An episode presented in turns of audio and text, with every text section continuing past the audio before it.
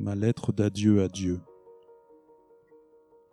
Classis contre Classis. Je quittai donc le palais impérial en avril 523, laissant le trône sous la protection d'un empereur décadent. Avec mes crédits illimités et les pouvoirs de mon rayonnement, je débutais une série de représailles contre le Classis. Comme un imbécile, je choisissais de m'éloigner de Bran et d'Asilis, prenant mes distances pour ne pas les voir souffrir.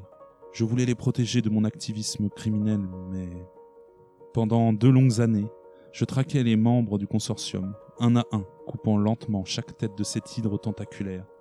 Je découvris de nombreuses informations sur le Classis, sur moi et sur Asilis. Le consortium souhaitait restaurer l'ordre imposé par la cellule une lointaine oligarchie jadis réduite au silence par Ignos Ier.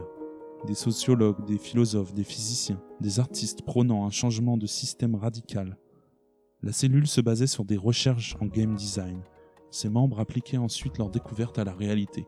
Ils avaient réussi à faire de la société un jeu gigantesque, un gigantesque jeu de société dont ils étaient devenus les maîtres.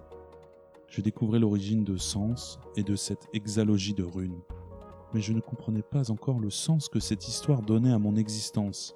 Je percevais le danger sans véritablement en saisir la cause. Parmi les collections morbides de ces scientistes, je découvris des plans, des véhicules, des recherches, des livres, des clones ainsi que de nombreux costumes issus du théâtre kabuki. Ces costumes semblaient avoir appartenu aux membres de la cellule.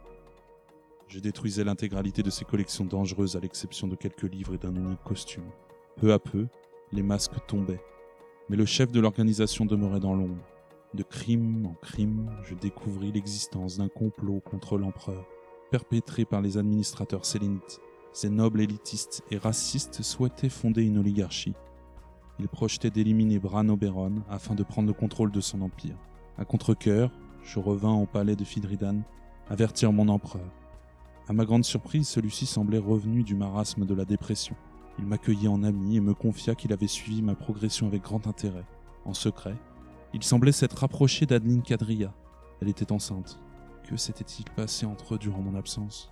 À présent, Bran me communiquait ses ordres devant elle. Il ne lui refusait aucune confidence. Elle n'avait pas l'air d'une intrigante, plutôt d'une artiste intelligente, sûre d'elle-même et de ses choix.